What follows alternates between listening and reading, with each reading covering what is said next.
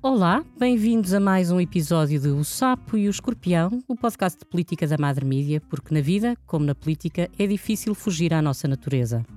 Hoje vamos falar de proteção civil, a devastação dos incêndios, mas muito mais do que isso, porque proteção civil abarca tudo o que são catástrofes naturais e humanas.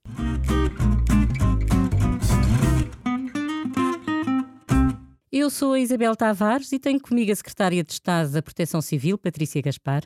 Queria ser bailarina ou detetive e até escreveu um livro, O Enigma das Joias Contrabandeadas, mas licenciou-se em Relações Internacionais no Instituto Superior de Ciências Sociais e Políticas e acabou por entrar para a Marinha. É desde 2021 membro do governo. Olá, bem-vinda. Olá, Isabel. Isto uh, já não é um problema de meios, ouvi dizer várias vezes nos últimos dias e acrescentou: resolve-se tendo absoluto cuidado nos espaços florestais e cumprindo as regras.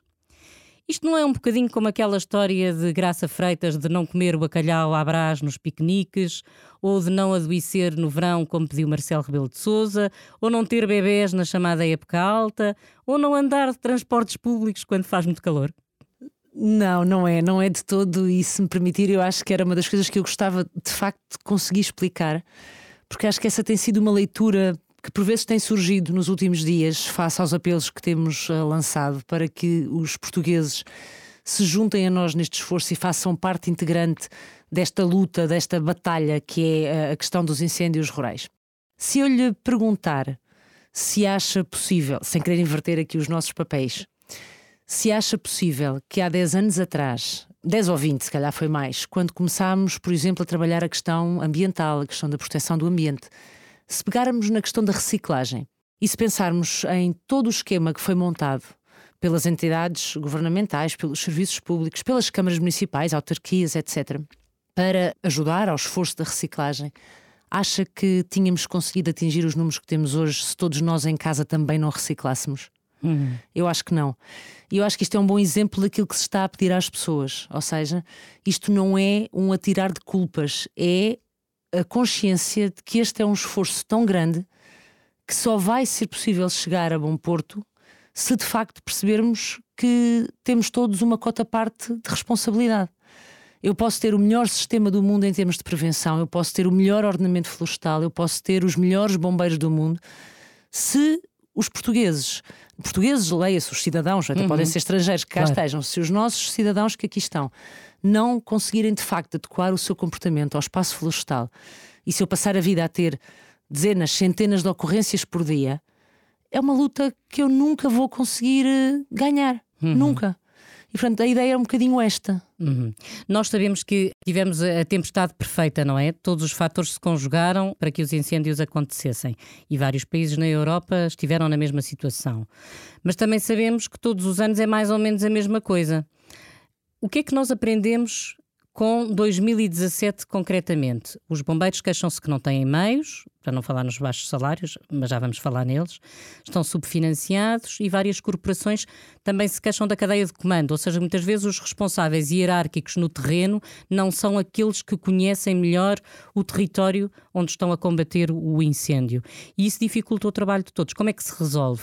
No fundo, a pergunta são duas, mas não posso esquecer que o Ministro da Administração Interna, José Luís Carneiro, apontou o reforço e a valorização dos meios humanos e das condições de trabalho como a sua terceira prioridade. Certo. Em sete. As suas perguntas têm várias dimensões. Eu vou tentar ser pragmática e objetiva. Nós estamos num quadro de crise climática, num quadro de alterações climáticas, não é aqui em Portugal, é na Europa, é no mundo, não sou eu que o digo, não somos nós aqui em Portugal que o dizemos, são os diferentes peritos à escala mundial, as diferentes organizações internacionais, eu penso que sobre isto não há dúvidas. Uhum. O que isto nos traz? Traz-nos uma maior probabilidade de termos cada vez ondas de calor mais frequentes, de termos secas mais prolongadas, quer no espaço, quer no tempo, de termos condições meteorológicas muito adversas. Aqui há uns anos eu ouvi dizer que alguém das Nações Unidas dizia que os grandes problemas que nós vamos ter resumem-se todos à água, seja por excesso, seja por vamos. falta dela. E, portanto, num cenário de onda de calor ou de temperaturas muito altas, umidades baixíssimas ou quase inexistentes em alguns momentos do dia, ventos fortes, nós temos, de facto, associada à seca, não é? que é o que temos neste momento aqui em Portugal, com grande parte do nosso país em, em seca extrema, nós temos um barril de pólvora. E isto, este período mais crítico que agora terminou, não é? Não significa que esteja tudo ultrapassado, continuamos num período de verão, continuamos com risco elevado, continuamos com tempo quente e seco, mas de facto aquele período pior passou. Períodos como estes nós vamos ter mais vezes. Claro. 2017, o que tivemos em Pedrógão e o que tivemos depois em outubro, foram de facto dois momentos mais curtos no tempo, mas foram dois momentos muito críticos com condições meteorológicas muito atípicas. O que é que se aprendeu? Foi a pergunta da Isabel. Eu acho que se aprendeu imenso. Agora, é preciso ser honesto, objetivo e muito realista. Não se muda um país nem em dois, nem em três, nem em quatro anos. O que nós adotámos logo a seguir a 2019 foi a consciência de que tínhamos efetivamente que iniciar aqui uma mudança, uhum. que tínhamos que iniciar um processo de transformação.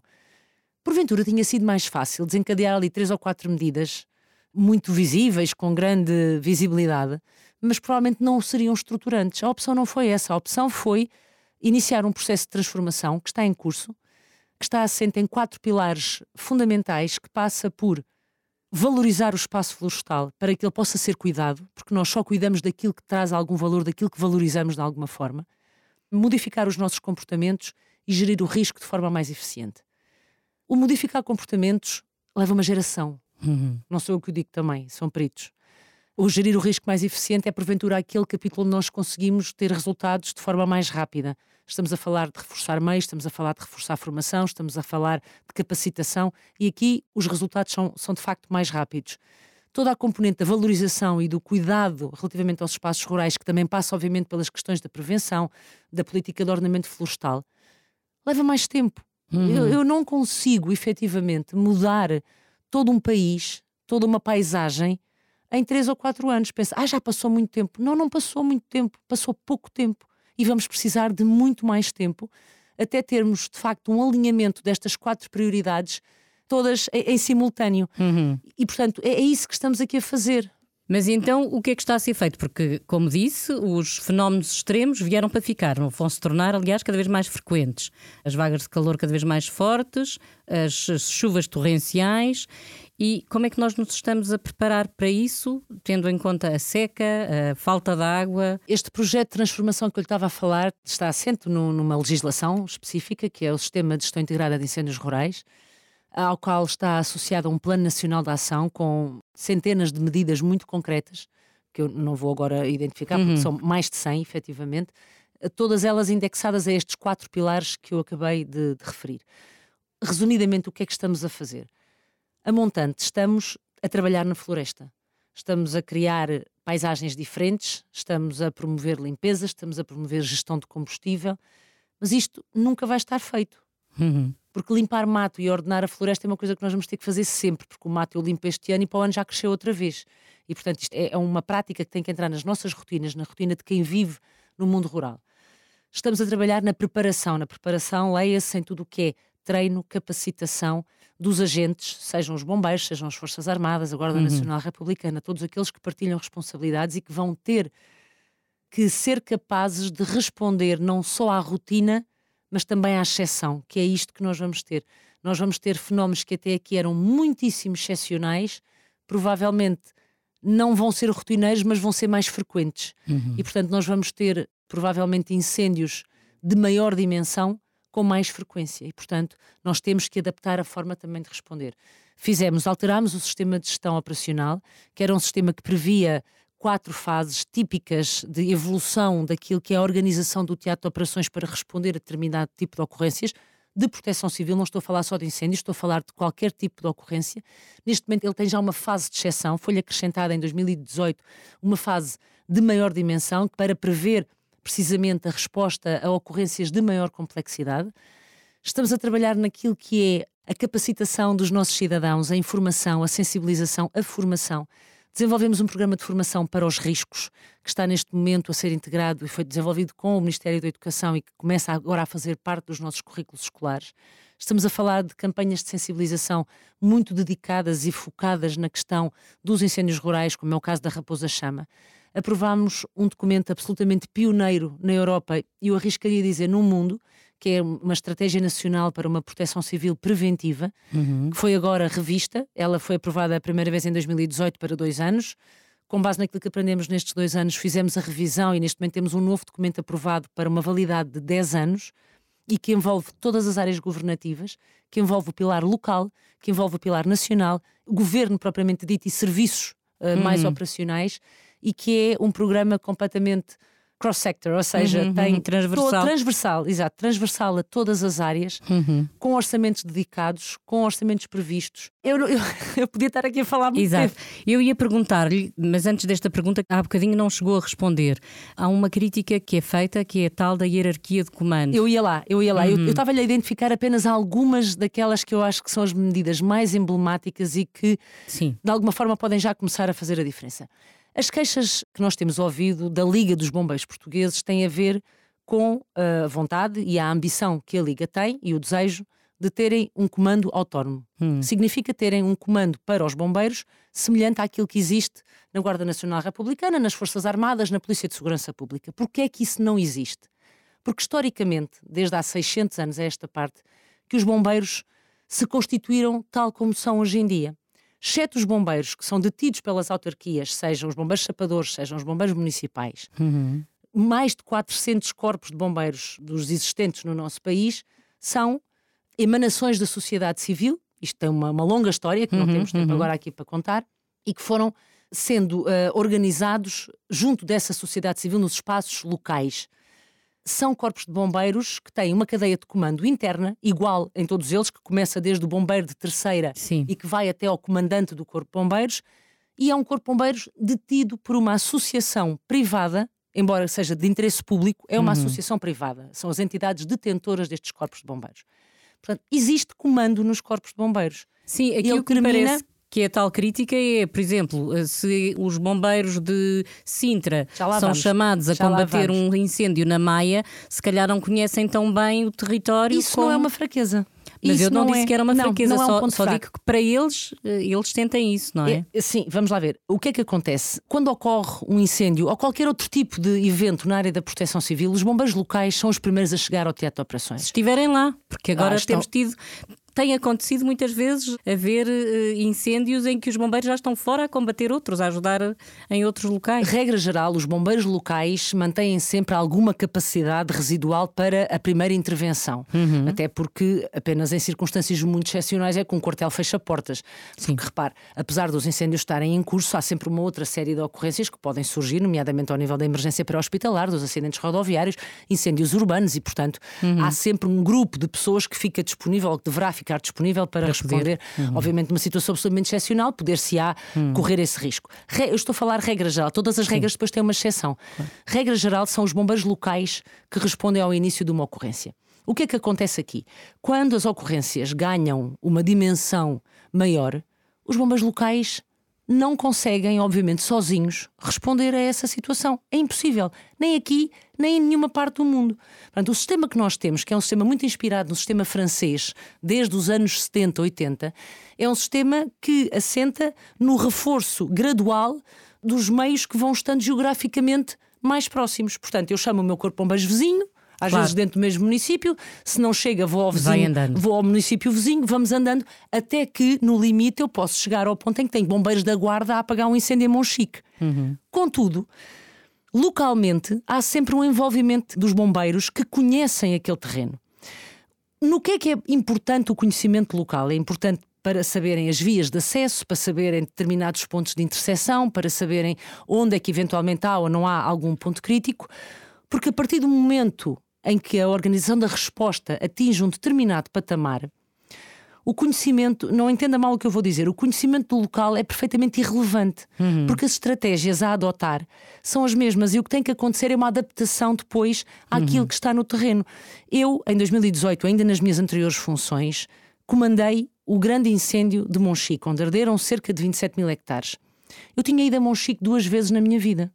Uhum. Estive no posto de comando cinco dias como equipa de posto de comando, onde estavam integradas elementos das diferentes forças locais, o presidente da Câmara, o presidente da Junta de Freguesia. Portanto, há todo um esquema de apoio à decisão que é montado e que apoia os comandos que estão a cada momento responsáveis por aquela operação. Uhum. E, portanto, é evidente que é muito importante, sobretudo no plano mais tático, ou seja, quem anda no monte, quem anda efetivamente na linha da frente, uhum. é muito importante, muitas das vezes, existirem guias locais, elementos locais. Claro, até para possam... saber se há casas mais isoladas, Exatamente. se há... Mas repara, até os Isabel, pontos d'água. Quando entram as, os meios de fora, os meios que lá estão não saem. Uhum. E portanto, há aqui uma permanente interação que permite de facto que isto depois se faça. Uhum. Isto vai acontecer sempre, porque nós, eu não tenho um único corpo bombeiros no país que sozinho consiga responder a uma situação como esta de Monchique, por exemplo. Exato, exato, exato. Hoje falamos muito em, fala-se muito em descentralização e agora temos falado na área da saúde e na área da educação, que são as primeiras a ir para a responsabilidade dos municípios, das câmaras municipais. Esta matéria da proteção civil é uma matéria que pode ser entregue às câmaras, não deve nunca, já está uma já está. parte entregue às câmaras. Já está. Está acompanhada dos uh, respectivos apoios financeiros por parte das autarquias há sempre essa queixa, não é? Que hum. daria de jeito claro. que houvesse mais dinheiro, e eu penso que isso é, é transversal. Os presidentes de Câmara são autoridades políticas de proteção civil no seu município. Uhum. São o primeiro responsável pela proteção civil. A proteção civil funciona com base no princípio que é o princípio da subsidiariedade, em que eu só ativo o escalão superior quando por algum motivo o escalão inferior não conseguiu resolver o Exato, problema. Responder. Uhum. Assim de cor, muito com base na minha experiência, eu diria que cerca de 90% das ocorrências que nós temos diariamente de norte a sul do país são resolvidas no patamar local, pelas forças locais, pelos bombeiros, pela polícia, pela uhum, Guarda uhum. Nacional Republicana, pelos gabinetes técnico-florestais, serviços municipais de proteção civil. É ali que tudo se resolve. Uhum. Aliás, uma das, eh, das principais estratégias que nós hoje em dia temos ao nível das Nações Unidas, que é a estratégia para a redução de catástrofes, tem como um dos principais pilares precisamente a capacitação e a resiliência do patamar local. Ou seja, há a perfeita consciência que não é no nível nacional que nós conseguimos fazer a grande diferença. É junto às populações, é nas comunidades locais uhum. que esta diferença se faz. E eu sou uma profunda defensora da capacitação do patamar local, porque acho que é aí que de facto nós conseguimos fazer a grande diferença. E, portanto, sim, faz todo o sentido as competências que hoje em dia já estão alocadas ao patamar local. A questão orçamental, eu acho que é uma coisa que nós podíamos discutir sempre infinitamente. Hum. Eu acho que todos nós gostaríamos de poder também, de alguma forma, reforçar estas verbas. Temos a situação que temos, estamos muito melhor do que estávamos há 20 anos atrás. Eu sou do tempo em que havia muitas câmaras onde o Serviço Municipal de Proteção Civil era um homem. Pois. Uma pessoa. E hoje em dia isso já quase não se vê. Hum. Nós temos hoje em dia serviços municipais de proteção civil que estão desculpa uma expressão, brutalmente bem equipados, de fazer inveja a, a muitos bom. outros uhum, serviços. Uhum. E isto a mim deixa-me muito satisfeita, muito tranquila. Claro. Uh, e acho que fizemos um caminho enorme nos últimos anos. Eu tenho uma curiosidade, ainda a propósito dos meios e das condições de trabalho. Nós ouvimos muitas vezes falar no custo dos fatos dos bombeiros, das botas, de toda essa questão de segurança. Por exemplo, o fato de um bombeiro regular custará à volta de 300 euros, mas nas forças especiais são muito melhor equipadas e custam à volta de 1.500 euros. Estes são os, os dados que me foram indicados. Não sei se alguma vez a Autoridade para as Condições do Trabalho fez a auditoria e verificou depois se as condições dos bombeiros eram as certas, se alguma vez o governo recebeu ou se recebeu nos últimos tempos algum relatório da ACT tenho esta curiosidade, porque se os bombeiros, em termos de saúde, ficam com lesões oculares ou com dificuldades respiratórias ou com, por causa da história das roupas, exatamente, uh, lesões internas, aquilo são fatos pesadíssimos e que criam feridas internas. Olha, posso lhe dizer que uh, o projeto de medicina no trabalho é algo que já vem sendo feito ao nível dos corpos de bombeiros há alguns anos, sobretudo com grande apoio também da Liga dos Bombeiros Portugueses e da Autoridade Nacional de Emergência e Proteção Civil. Além disso, depois há aquela que é a obrigação de cada entidade detentora destes diferentes corpos de bombeiros e também das câmaras municipais de garantir esse acompanhamento ao nível da saúde daqueles que são os seus próprios bombeiros. Mas também aqui houve uma evolução enorme. Hum. Se Isabel conseguir imagens de arquivo e se olhar para bombeiros a combater incêndios nos anos 80, nos anos 90 e até mesmo no início já nos anos 2000, e se agora olhar para as imagens que vê agora na televisão, vê que isto já não tem nada a ver com aquilo que acontecia há 10 anos atrás. Hum. Antigamente os bombeiros apagavam incêndios, às vezes t-shirt, às vezes com aqueles uh, fatos que aqui dizia que custam 150, 300 euros, que são os fatos normais do dia a dia e que uhum. não conferem o mínimo de segurança para uma operação Exato. de enorme complexidade e de um risco elevadíssimo, que é o combate a um incêndio florestal. Dá uns anos a esta parte, o que temos feito, e também muito conscientes que as próprias entidades detentoras destes corpos de bombeiros não têm a capacidade por si só de equipar os seus próprios bombeiros com estes fatos mais seguros, que são os equipamentos de proteção individual, uhum. que são constituídos por um dolman, por t-shirts, por calças, por cógulas, que são aquelas proteções Exato. faciais, com máscaras respiratórias, capacete, luvas, etc. Portanto, um conjunto deste fato pode chegar aos 2 mil euros uhum. rapidamente. E é óbvio que uma entidade detentora não tem, na esmagadora maioria das vezes, não tem eh, capacidade. capacidade. E o que nós temos vindo a fazer, sensivelmente desde 2013, é distribuições sucessivas destes equipamentos para ajudar nesta aquisição. Também lhe vou ser sincera, não conseguimos fazer até agora toda a distribuição que gostaríamos, mas ela está a ser reforçada e este ano, agora no PRR, por exemplo, alocámos mais 6 milhões para essa distribuição. Temos já um projeto a ser concluído também hum. no âmbito do anterior quadro comunitário de apoio que também nos vai permitir reforçar essa distribuição. Em 2013 fizemos uma distribuição também por todos os corpos de bombeiros hum. e, portanto, aos poucos temos estado a vir a equipar todos os bombeiros do nosso país e eu acho que isso já é visível nas imagens que se vê hoje em dia na televisão. Uhum.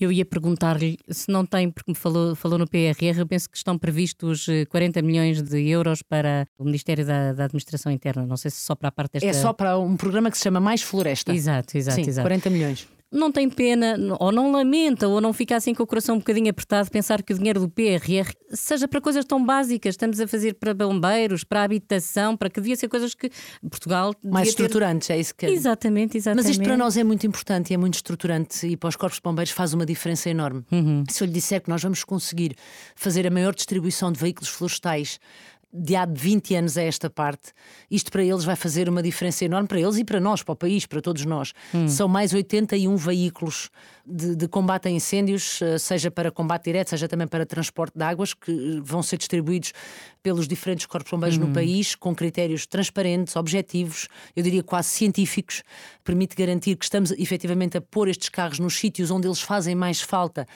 tendo em conta a área florestal que existe na responsabilidade dos diferentes corpos de bombeiros e também daquela que é a capacidade instalada para depois eles poderem operar com esses veículos. Vamos distribuir equipamentos de proteção individual, como lhe disse também, vamos eh, dar mais formação. É uma oportunidade fantástica. Uhum. Noutras áreas, eventualmente, eu imagino que possa ser mais fácil criar outro tipo de medidas ou desenvolver outras medidas eh, mais estruturantes. Aqui isto era uma prioridade que nós também não podíamos deixar eh, passar. Uhum. Bem, e se resolver daqui para a frente uma boa parte do problema já não é nada mal. Penso que o ICNF, o Instituto de Conservação da Natureza e das Florestas, diz que arderam quase 58 mil hectares este ano. Uhum. Somos o, o terceiro país da União Europeia com maior área ardida este ano. E quem diz também não sou eu, é o Sistema Europeu de Informação sobre Incêndios Florestais. Certo. Uma vez mais, isto leva-nos a pensar naquilo que falhou. Não é para bater no ceguinho, sim, entre sim. aspas, mas é para se poder fazer a tal avaliação de como. Nós somos sempre um bocadinho muito em cima da hora. Eu tenho a certeza que agora, no início do inverno, vai haver uma coisa tão simples quanto as inundações provocadas pelas sarjetas que estão entupidas. Porque todos os anos é a mesma coisa. Lá vêm as notícias nos jornais das sarjetas Espero que não. Não é? Espero que não. Pois, eu, eu também gostava que não. Eu vou voltar um bocadinho atrás outra vez uhum. àquilo que já lhe tinha dito há pouco. Nós não conseguimos transformar um país em quatro anos. É impossível, Isabel. Uhum. Aquilo que nós estamos a fazer, e digo-lhe que eu sou uma pessoa de convicções, estou profundamente convencida que vai dar os seus frutos, mas se calhar os frutos mais visíveis só serão visíveis daqui, se calhar, a 3, 4, 5 ou 6 anos. Uhum. Nós, eh, neste momento, temos realmente um balanço da área ardida desde o dia 1 de janeiro de cerca de 56.300 hectares. Grande parte desta área ardida foi agora nestes últimos dias, porque uhum. de facto tivemos condições muito claro. severas. Mas se eu lhe disser que, se calhar, com este cenário que nós tivemos agora, nestes últimos dias, há 7 a 8 anos atrás, provavelmente o resultado tinha sido muito pior. Muito pior. Porque o sistema respondeu e respondeu em vários patamares. Respondeu na antecipação, porque temos cada vez mais conhecimento científico, estamos cada vez mais próximos da academia, temos vindo a desenvolver mecanismos de antecipação operacional, de previsão meteorológica, de predição, que nos permitiram, com quase 4, 5 dias de antecedência, perceber o que aí vinha, hum. antecipar uma série de medidas, antecipar a informação à população, reforçar os conselhos e as medidas de autoproteção.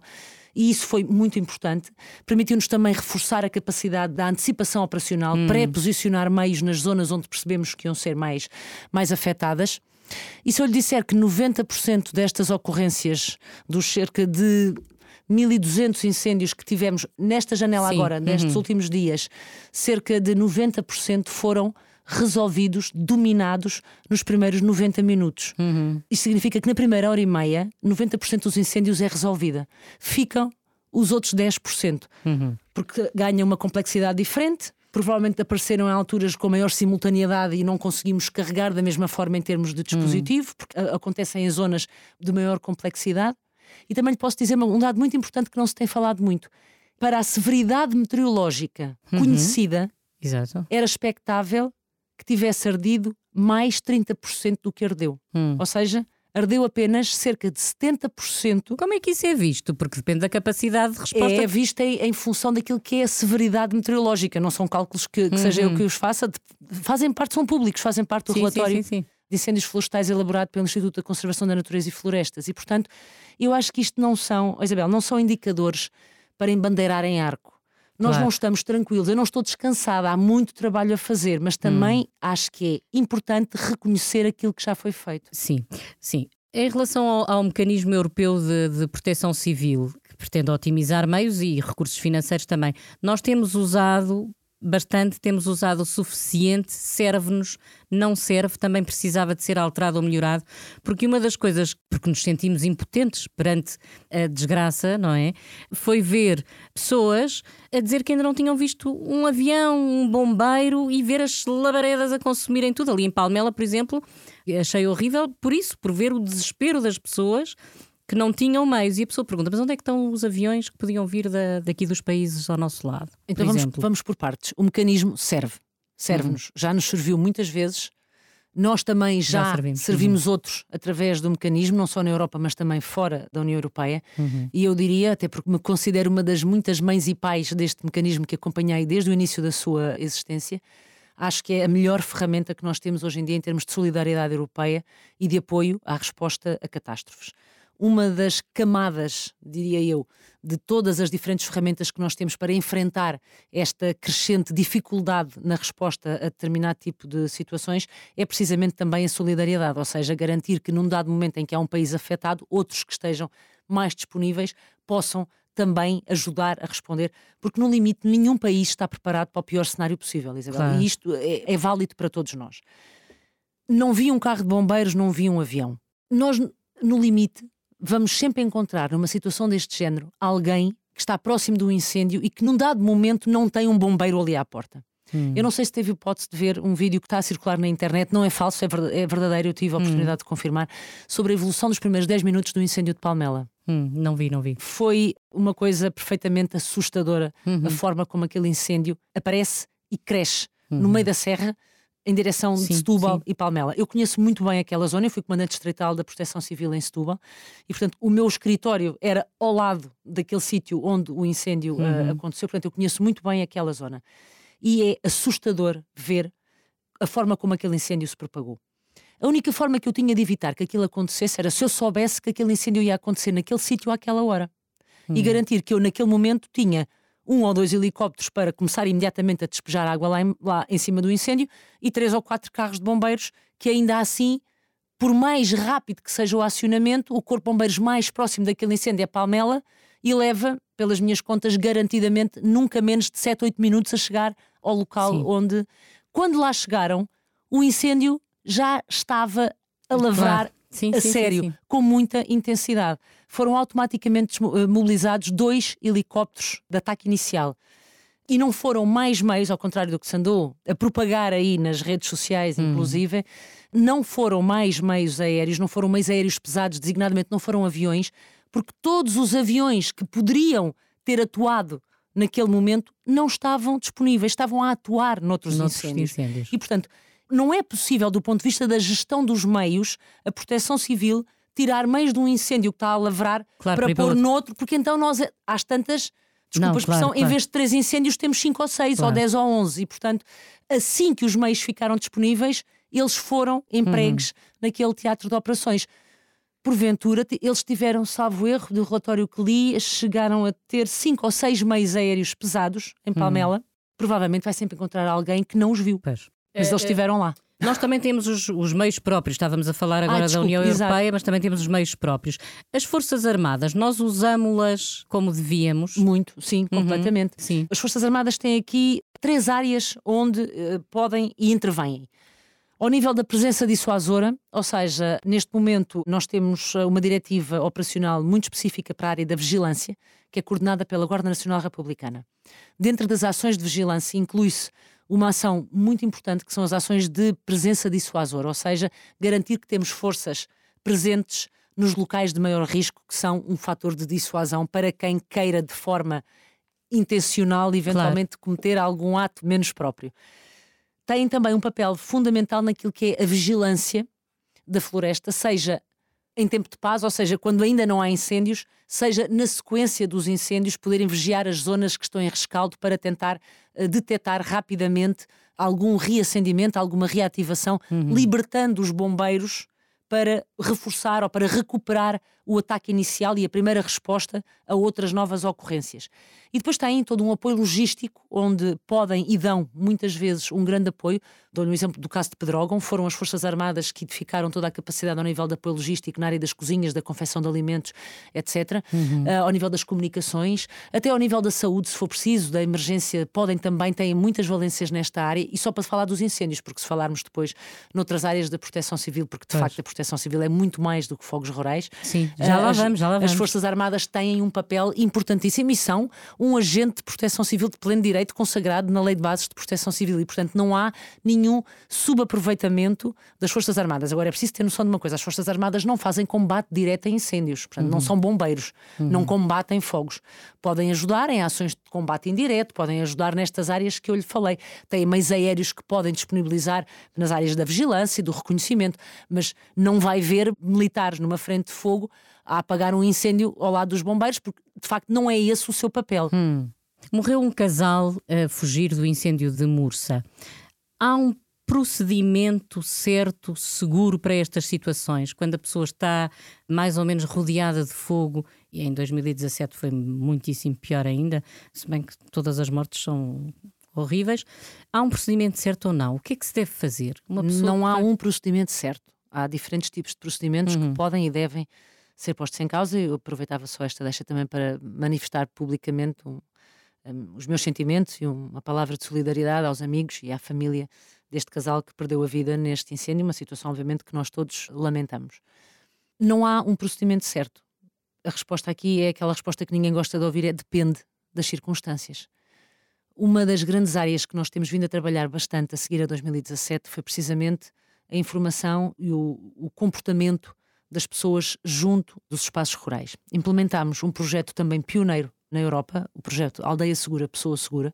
Temos neste momento cerca de 2.200 aglomerados em todo o país onde estes projetos já estão implementados. E o que é que é isto? É um plano de emergência à escala do condomínio, à escala uhum. da aldeia. É um projeto que implica a localização de sinalética, implica informação às pessoas, implica explicar às pessoas o que é que devem fazer antes, durante e depois do incêndio, implica treinar, implica fazer simulações, implica ter um oficial de segurança que é a pessoa local que conhece aquela localidade e que vai ajudar as pessoas, quer nas ações de treino, quer em caso de incêndio, a desenvolver os procedimentos que são aplicáveis àquela, àquela situação em concreto, implica identificar um local de abrigo, implica identificar um local de refúgio. Há situações, ou pode haver situações, em que basta as pessoas confinarem dentro da sua própria casa. Uhum. Haverá outro cenário em que será aconselhável as pessoas saírem das suas casas, sobretudo as casas que ficam nos extremos das aldeias onde os incêndios podem Exato. ter uma afetação maior e dirigirem-se aos tais locais de abrigo, aos locais de refúgio, que são normalmente infraestruturas cujo risco, eu diria, é quase inexistente, são coisas que, que supostamente não ardem, embora tudo arda, tudo sim, depende sim, sim, da, mas, do tempo e da exposição ao uhum. calor, não é? São considerados locais seguros.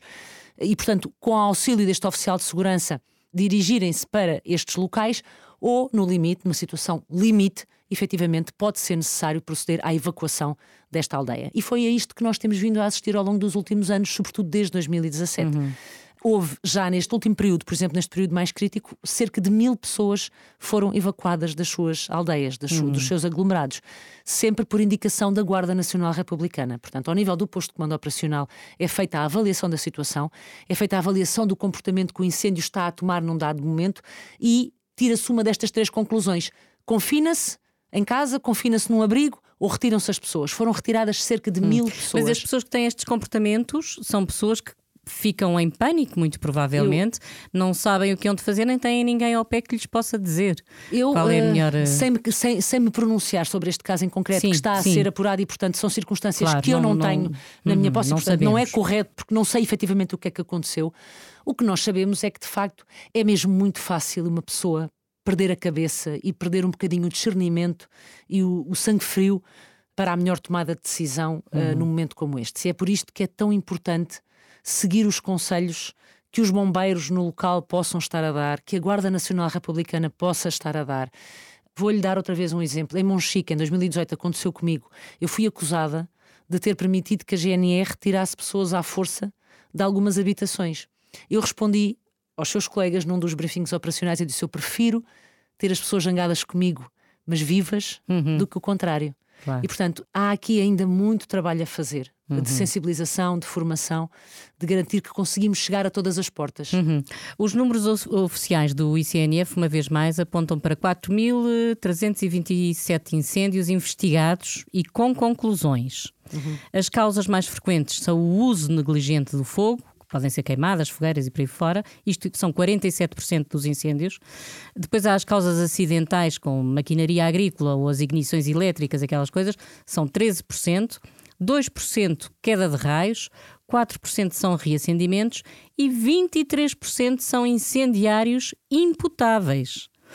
A minha pergunta é: os dados do MAI quanto à detenção de criminosos, porque eu ouvi o ministro uh, apresentar estes números na Assembleia da República, ele dizia que no ano passado tinha havido 30 detidos uh, por esta altura e que este ano são mais de 50. E a minha pergunta era: devem ser os 30 do ano passado, que entretanto foram libertados, e mais 20 deste ano, porque nós vemos isto sistematicamente, a moldura penal as pessoas criticam muito isto, não sei se está de acordo ou não, é fraca, as coimas nem falar.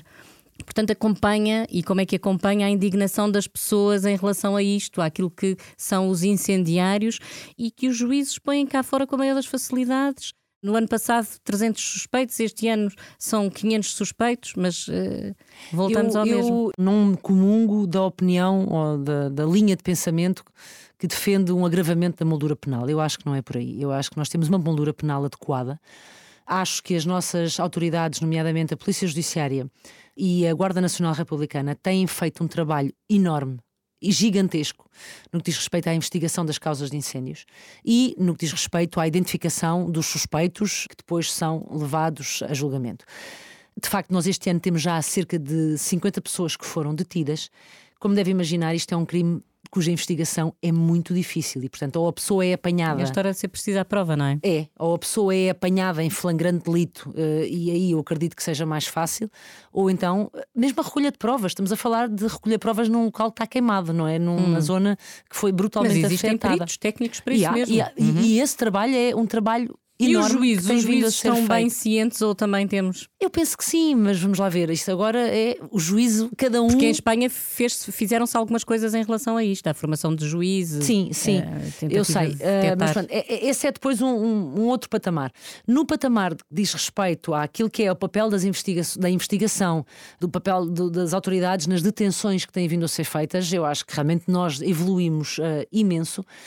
Deixe-me falar numa coisa que eu acho que não se fala muito e que é um tema que se calhar requer aqui também algum estudo, que é aquela franja de pessoas que eu acho que o sistema tem mais dificuldade em, em apanhar. Em, hum. Apanhar não é no sentido de prender, sim, é sim, sim. no sentido de sensibilizar que são as pessoas, por exemplo, que têm perturbações psicológicas, que são as pessoas que, não tendo perturbações, eh, têm realmente algum comportamento mais desviado. Hum. Eu hoje estava a ler uma, uma notícia de manhã em que alguém pôs um fogo ou foi deliberadamente uh, dar início a um incêndio por ciúmes. Quer dizer, uma pessoa que faz isto, eh, claro, eu acredito claro, que seja claro. uma pessoa que não se deixa tocar muito pelas campanhas de sensibilização que houve. É? claro que sim, isso é como a violência doméstica, imagino eu. quer dizer, Pronto, e portanto há, há todo aqui um trabalho que ainda tem que ser feito e, e que está a ser feito. Nós temos vários grupos de trabalho associados a esta questão da investigação das causas e, e mesmo da investigação policial, criminal associada a isto, que é também parte que tem eh, permitido que se aumente e que cada vez consigamos chegar mais longe em termos da investigação das causas e da identificação dos suspeitos. E sim, mais uma vez, eu acho que é, demos já muitos passos, mas não estamos com o trabalho todo feito. Não, de todo. Voltando à questão da água que falámos lá atrás, a ONU alertou há bem mais de 10 anos para a escassez de água. 60% da população mundial não terá água em breve. E há qualquer coisa da normal ainda na forma como nós desperdiçamos água, que lavamos com água de torneira os carros, é a mesma água que usamos para beber, é aquela que usamos para regar as plantas e tudo mais. Mas os principais rios portugueses correm de Espanha e uma parte da água fica logo nas barragens espanholas. O Instituto Mundial de Recursos já avisou há bem pouco tempo que Portugal está no grupo de países com risco elevado de escassez de água. Acima disso, só há o risco muito elevado. No entanto, eu nunca ouvi nem Proteção Civil, nem alguém do governo falar de uma estratégia para a água, falar de uma reforma para a água, falar desta questão. Olha, eu acho que esta é uma questão que nos deve realmente preocupar a todos Uhum. Uh, e preocupa, obviamente, o governo. Eu acho que ainda esta semana, no debate do Estado da Nação, o Sr. Ministro do, do Ambiente anunciou uma série de medidas estratégicas de futuro, de médio e de longo prazo, associadas a esta questão das alterações climáticas e daquilo que eventualmente nós vamos mesmo ter que começar a fazer em termos de projetos muito concretos Uhum. para uh, mitigar. Esta situação, porque há aqui um fenómeno montante que eu não consigo controlar, não é? Claro, a questão claro, meteorológica claro, eu claro. não consigo controlar, eu tenho é que arranjar forma de garantir que essa situação Claro, não impacta tanto que- não é, a- a nossa população. Mas eu acho que nós temos que ir mais longe aqui mais uma vez e acho que há, há aqui algo a montante ou em simultâneo que temos nós todos que pensar muito bem. Nós não vamos poder continuar a viver como vivemos até agora. Uhum. Não vamos. Eu, pessoalmente, já me mentalizei disto e tento todos os dias mentalizar os meus filhos, uns dias com mais sucesso, outros com menos sucesso, mas não vamos. Eu não vou poder estar a lavar os dentes com a água a correr, eu não vou poder tomar duche enquanto me ensabou ou lavo o cabelo com a água a correr. Temos que criar mecanismos nas nossas casas mais sustentáveis, mais amigos do ambiente, que nos permitam poupar mais água, como aquilo que falou, porque é que a água que sai do lava-louça depois de lavar a louça não pode ser usada, por exemplo, na casa de banho no autocolismo. E não, estou a usar no autocolismo água que praticamente podia beber, não é? Exato. E, portanto, há aqui muito a fazer, uma grande alteração. É, é mesmo um novo eh, estado de espírito, um novo mindset, uma nova forma de viver que nós vamos ter todos. Vamos lá não, não é daqui a, a cinco ou seis anos, é Claro, é já agora. mesmo. Exato, exato. É já mesmo. Não, não há mesmo plano B, não há Exato. planeta B.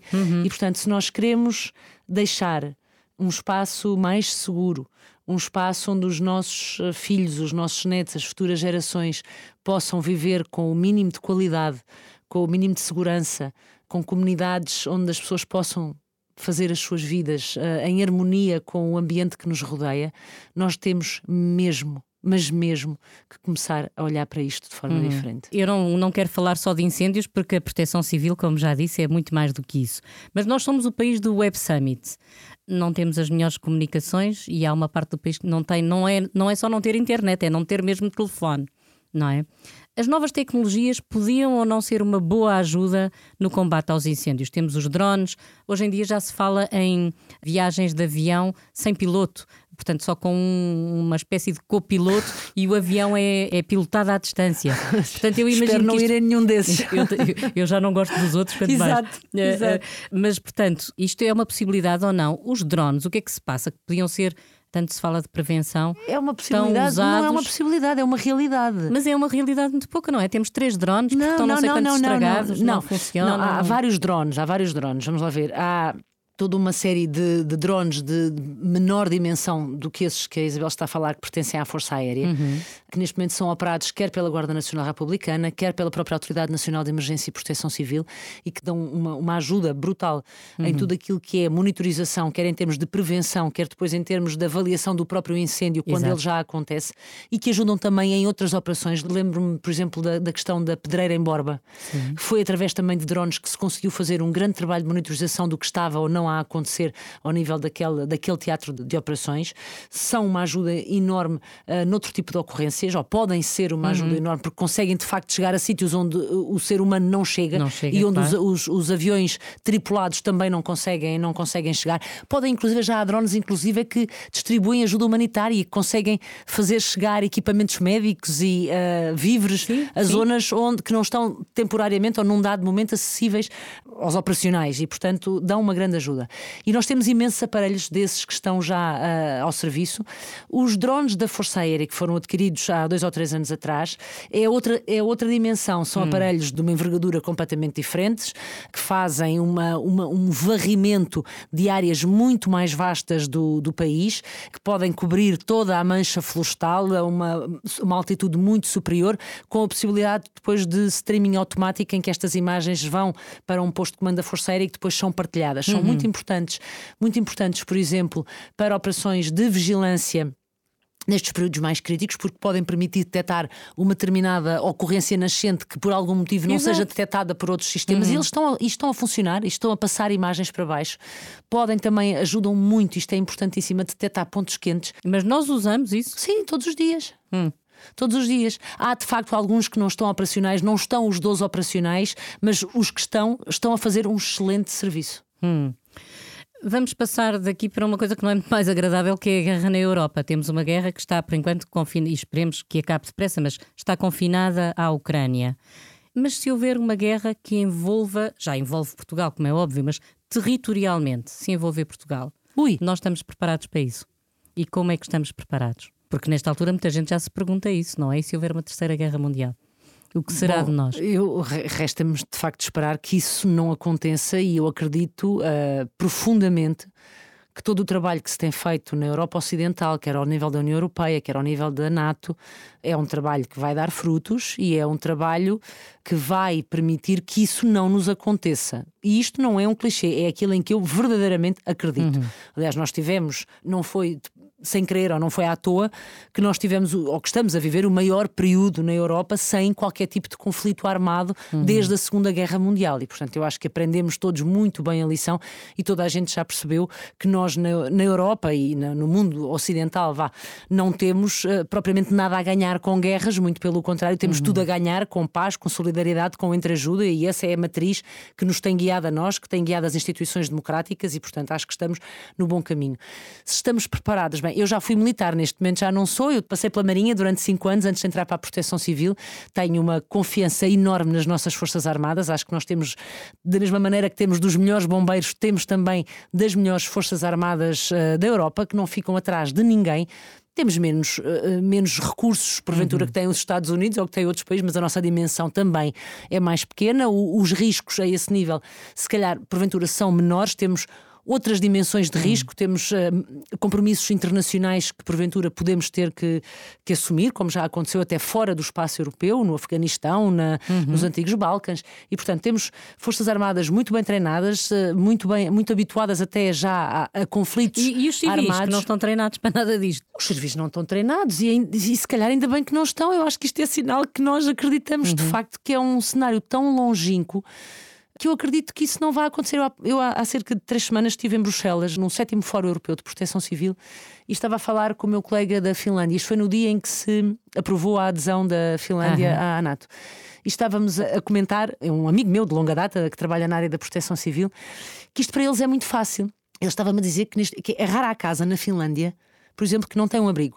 Quase todas as casas na Finlândia têm, e quase todos os finlandeses estão habituados e sabem, têm mecanismos de early warning systems em que, ao som de determinado tipo de sirenes, eles confinam e abrigam porque a Finlândia teve sempre muita noção que tinha ali qualquer coisa uhum. esquisita à porta que poderia, porventura, um dia transformar-se em qualquer claro. coisa, não é? Uhum. Vamos lá ver, a nossa realidade é, é, um bocadinho diferente, digo eu. E eu acho que a probabilidade de nós termos aqui alguma coisa desse género é mais baixa. Uhum. Mas pronto, aqui é a Patrícia Gaspar a falar e é apenas a, a minha opinião muito pessoal, porque eu não, não, não, não tenho a tutela da área temos, da defesa. Temos, temos algum, algum abrigo. Eu já ouvi falar nos abrigos que existem para altas individualidades em caso de catástrofe Oh, Isabel, não sei, juro, Ali não sei. os lados. Tem que saber. Não se sei, não existe, sei. tem que saber, e, não é? Porque não existe. E, e a existir deve ser informação classificada. Portanto, eu também, mesmo que soubesse, não, não, não, não, acho que só não se pode dizer o local e tudo mais, mas eu acredito eu, que sim, que, é, que existe. Mas, é, é, possível, mas é, é, é, suposto. Queria falar numa coisa que eu acho que é muito importante e tem bem a ver com proteção civil, que é uh, nós sabemos de antemão que o inverno vai culminar com uma quebra de rendimentos das famílias. Já se morre por causa do frio, nós não temos a melhor construção em termos daquilo que é a impermeabilidade das casas e, sobretudo, os idosos sofrem bastante. Como é que as pessoas, o gás, uh, preços muito mais elevados, os combustíveis, vai haver alguma sensibilização? Não vai? Como é que a proteção civil vai poder, eh, ou vai, eh, como é que se diz isso? Certo. Atuar. Ajudar. ajudar. Neste, neste, caso é mesmo poder ajudar. E sim, obviamente, à escala local, eh, e há aqui um papel importantíssimo das juntas de freguesia, dos serviços municipais de proteção civil, que têm identificadas as pessoas com mais carência, com maior vulnerabilidade, que possam eventualmente precisar de ajuda em situações de mais ou de maior excepcionalidade. Seja, isto acontece, por exemplo, nas ondas de calor, e acontece também nas ondas de frio e em momentos em que há em que se prevê que as condições meteorológicas sejam mais adversas hum. e muitos, muitos, eu diria quase todos os planos municipais de emergência prevêem inclusive as zonas de recolhimento, zonas de concentração e apoio à população, de onde estas pessoas que possam não, não ter condições para enfrentar dias de maior adversidade uhum possam ser levadas para esses abrigos para e aí estarem mais, obviamente, mais, uh, mais protegidas. Morre-se de frio, porque, mas também se morre de calor. Aliás, veja-se os números do que aconteceu agora nestes uhum. últimos dias, claro, não é? Portanto, claro, claro. tudo o que é extremo é, é mau. Estão, obviamente, a ser identificadas um conjunto de medidas, como aliás esta semana têm vindo a ser subejamente identificadas pela área de governo que tem a tutela nesta, nesta matéria. Isto é um assunto que está a ser devidamente e, e bem acompanhado. Uh, é um problema que nos, não, não nos afeta só a nós, está, infelizmente está a afetar a globalização globalidade da Europa, estamos com uma crise eh, energética que é, uhum. que é uhum. complexa e eu espero que sejamos capazes todos eh, de encontrar soluções que possam mitigar esta situação. Uhum. Há aqui duas questões que eu não posso deixar de perguntar. Existe algum plano de emergência para o caso de um avião com 50 toneladas de combustível nos seus tanques se se despinhar sobre o Hospital de Santa Maria? Porque há uma pista de aproximação e uma de descolagem que ficam mesmo uh, Existe. Aí. Existe? E fui eu que coordenei esse trabalho. Sim. Curiosamente. Já teve quase para acontecer um acidente. Há uns bons anos teve quase, quase para E se acontecer. calhar há outros que nós nem sequer sabemos exato, e situações exato, exato, de limite que não chegam ao conhecimento público. Sim, Mas nós existe. temos a, a Proteção Civil desenvolveu há cerca de 6, 7 anos e foi agora mais recentemente revista uma diretiva operacional nacional para a resposta a incidentes com aeronaves, uhum. onde estão definidos toda uma série de procedimentos no que diz respeito à resposta, no que diz respeito, antes da resposta até ao aviso, aos alertas, aos acionamentos de meios e posso lhe dizer que foi precisamente o facto de nós termos aqui um risco mais acrescido na zona de Lisboa que nos fez, há uns anos atrás, desenvolver esse, esse, plano. Esse, esse plano. Não é um plano nosso, é um plano do sistema de proteção civil, porque ele foi feito em articulação com os principais aeroportos internacionais, onde esta situação, estamos a falar de Lisboa, Porto e Faro, e Faro. todas as entidades que têm responsabilidades na área da aeronáutica, da segurança de voo, e portanto é, um, uma, é, uma, é uma diretiva, está pública, aconselho, uhum. se tiver curiosidade e um bocadinho, veja na página da, da ANEPS, é a Diretiva uhum. Operacional Nacional número 4, e vai ver que está bastante exaustiva e onde uhum. está perfeitamente definido quem faz o quê e como é que é feito. Uhum. Agora, se me disser a resposta vai estar assim, é um, pois, claro, um não, acidente não... desses é de uma complexidade enorme. E uma brutalidade Porque enorme não morrem também. só as pessoas uh, que estão dentro do avião, é todo o perímetro à claro, volta, sobretudo claro. se a cair numa zona urbana, não é? exato, é? Portanto, exato, exato. E daí a dificuldade, e daí nós termos entendido que era fundamental desenvolver esse procedimento. Uhum. E as Jornadas Mundiais da Juventude que se vão realizar agora em Portugal já no próximo ano, entre os dias 1 e 6 de agosto. As zonas mais afetadas, digamos assim, serão Lisboa e Louros, penso certo. eu, não é? Estamos preparados em matéria de segurança para receber tanta gente? Quantas Estamos, pessoas é que são esperadas? Não são sei. milhares de pessoas, é um evento uh, enorme com, com muita, muita gente, quer ao nível safety, digamos, proteção civil, quer ao nível das forças policiais, security, estamos já a desenvolver os necessários planos de, de acompanhamento, de hum. emergência, planos de resposta, uh, os designados planos de operações.